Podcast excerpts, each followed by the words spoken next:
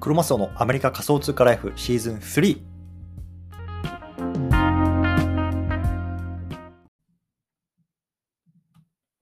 はい。ということで、毎日スペース、今日も始めていきたいと思います。よろしくお願いいたします。今日は2月の21日の火曜日ですね。はい。大変失礼しました。ちょっとね、めちゃめちゃ遅くなっちゃったんですけど、あの、正直にゲロります。寝坊しました。はい。申し訳ないです。いや、本当は大体僕の、僕の時間で言うと、あの、大体朝4時半に目覚ましかけて、で、そこから、まあ、あの起きて、まあ、ちょっとコーヒー入れてとかして、まあ、5時半に毎日スペースをやるっていうような時間なんですけれども、今日はもう朝起きたら6時50分ぐらいで、で、今7時というところで、いや、ちょっと今、完全に冷や汗かいてますけど、お集まり、お集まりいただきどうもありがとうございます。ちょっとサクッとやっていきましょう。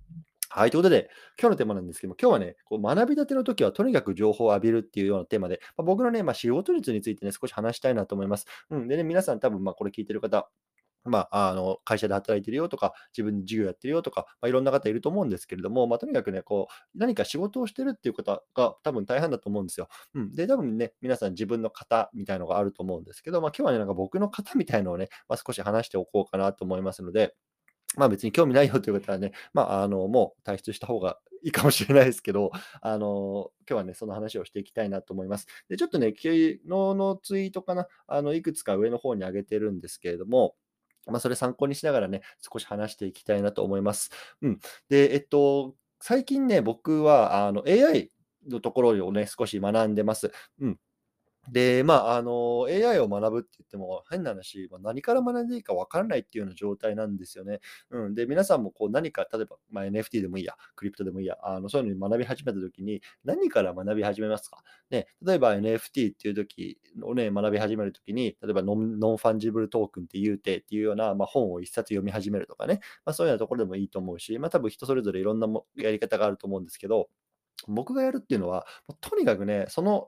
学ぼうと思った分野の情報をもうずっと浴び続けるっていうことをやるんですよ。例えばもうね、あの何か耳で学習するときっていうのはもう AI の分野ばっかり聞いてるとか、あとはもうあの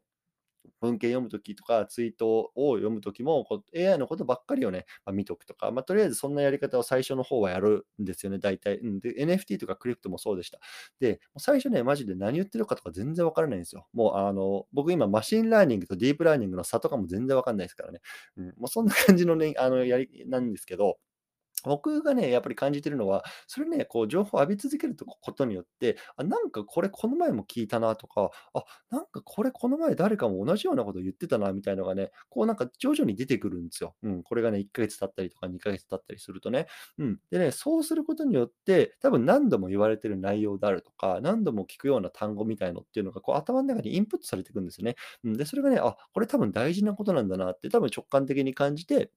それがこう、あの、最初は点と点なんですけど、それがね、こう、なんか線になって、で、これがどんどんどんどんこう、なんか大きくなっていく、つながっていくようなイメージなんですよね。うん、それがなんかね、僕なりのこう、なんか新しいものを学ぶっていう時のやり方なんですよね。うん。で、昨日ね、あの、これやってたのが、あの、僕の今、ツイートの方上げてますけど、こう、AI のツールですよね。今、これを僕めちゃめちゃ触ってるんですよ。うん。で、とにかくさ、世の中には5万となんかその AI のツールみたいなのが今出てるんですね。で、例えば、これ聞いたことあるかわかんないですけど、例えば text to、なんか、あの text to、なんだろうな、イメージとかつって、こうテキストを入れると、まあ、画像になったりとか、逆に、なんだろうな、あの、 speech to text とかね、なんか話したことをこうテキストにしてくれるとか、こう何から何みたいなね、結構ものがいっぱいあるんですけど、今さ、ここ最近が僕が触っていたのは text to image かなとか、 image to image みたいな、 image to image か、みたいな感じで、テキストを入れたら何かね、その、あの、イメージ、ね、画像にしてくれたりとか、その元々の画像っていうのを少しアレンジして違う画像にしてくれたとか、まあ、 text to movie みたいな感じかな、あの動画にしてくれたとか、くれたりとか、なんかそんなね、ツールがすごくたくさん出てるんで、僕は最近そういうのを触ってるんですよ。で、昨日ちょっとツイートしたのも、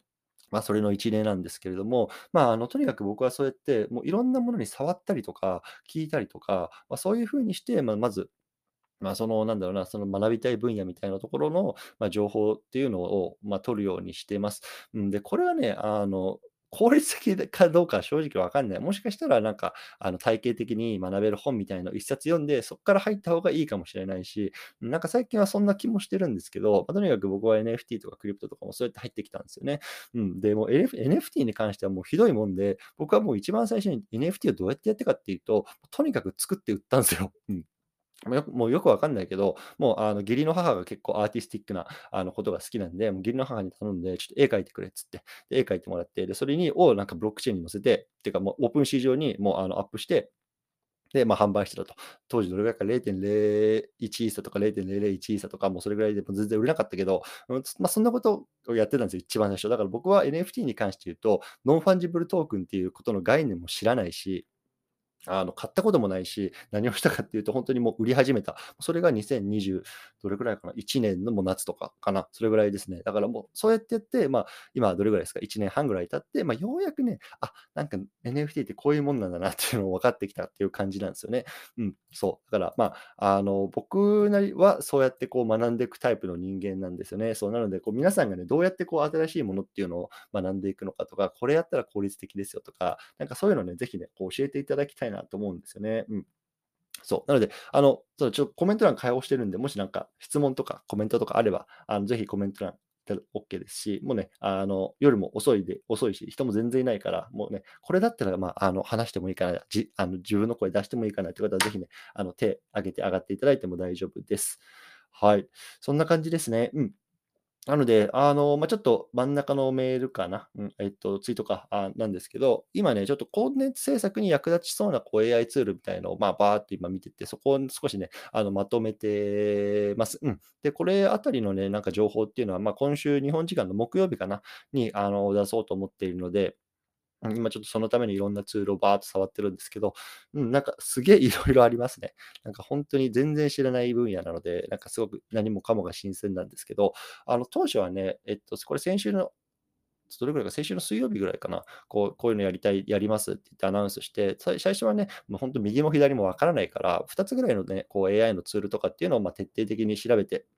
皆さんにお伝えしようかなと思ってたんですけど、まあ、ちょっとね、あの余裕があるというか、まあ、もう少し幅を広げることができたので、まあ、5個ぐらいかな、ツールを今回は紹介しようかなと思って、とりあえずピックアップしています。うん。ね、全部アカウントも作って自分でいじってみてっていうのことをやっていて、ね、こういういわゆるコンテンツ制作ですね、ブログ書いてますとか、まあ、YouTube やってます、まあ、つまり動画編集とかやってますとかさ、あとはね、TikTok とかさ、まあ、今、ショーツとかね、まあ、そういうな、ショート動画とか、まあ、そういうようなところの、ね、コンテンツ作って発信してますとか、まあ、何かしらね、そうやってコンテンツを作ってる人も、僕自身もこうやってポッドキャスト撮ったりとか、メルマガ書いたりとかね、ツイート作ったりとかって、いわゆるコンテンツクリエイターの端くれですけれども、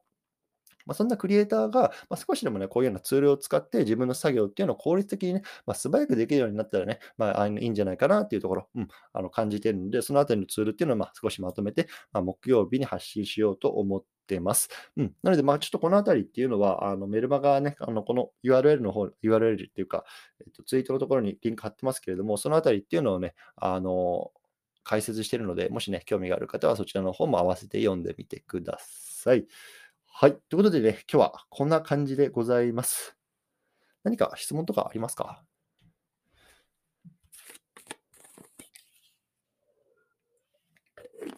いや、もう、本当申し訳ないですね。完全に寝起きでございますけど。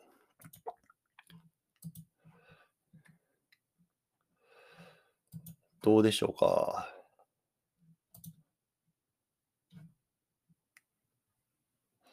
大丈夫そうかな？はい。じゃあ、とりあえず、今日はそんなところですね。うん。なので、まあ、あの、これは、なんだろうな、今日はマジでちょっと雑談会ですね。僕自身のこう仕事はこういうことやの、仕事のやり方とか、ね、あの、そんな感じのを伝えてきました。はい、ということで、ちょっと最後にさい、えっとね、一つだけ告知させてください。一番左のツイートですね、えっと、もう毎日言ってるんですけれども、まあ、いよいよね、近づいてきました。今週の木曜日ですね、日本時間。今週の木曜日の夜10時。これね、ちょっと寝坊しないように気をつけなきゃいけないんですけど、あの、夜10時からパルパルさんとね、あの、スペース対談やります。で、パルパルさんも本当最近毎日ね、もう20個とか、あの、25個ぐらいの国内外のニュースっていうのを連続ツイートにして、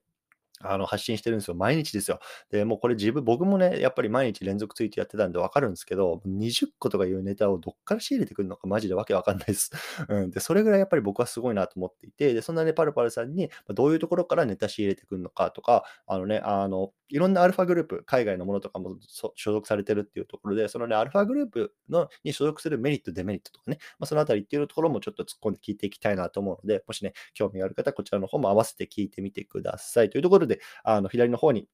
えっと、ツイートと、あの、当日のリンクですね、貼っておきますので、リマインダー設定、興味ある方はお願いいたします。というところで、今日はこの辺りにしたいなと思います。ちょっとね、10分ぐらいでサクッと、あの、終わらせたいなと思います。本当ね、夜遅くに聞いていただき、どうもありがとうございました。ね、あの、また明日も10時半に始めたいと思いますので、よろしくお願いいたします。というところで、失礼いたします。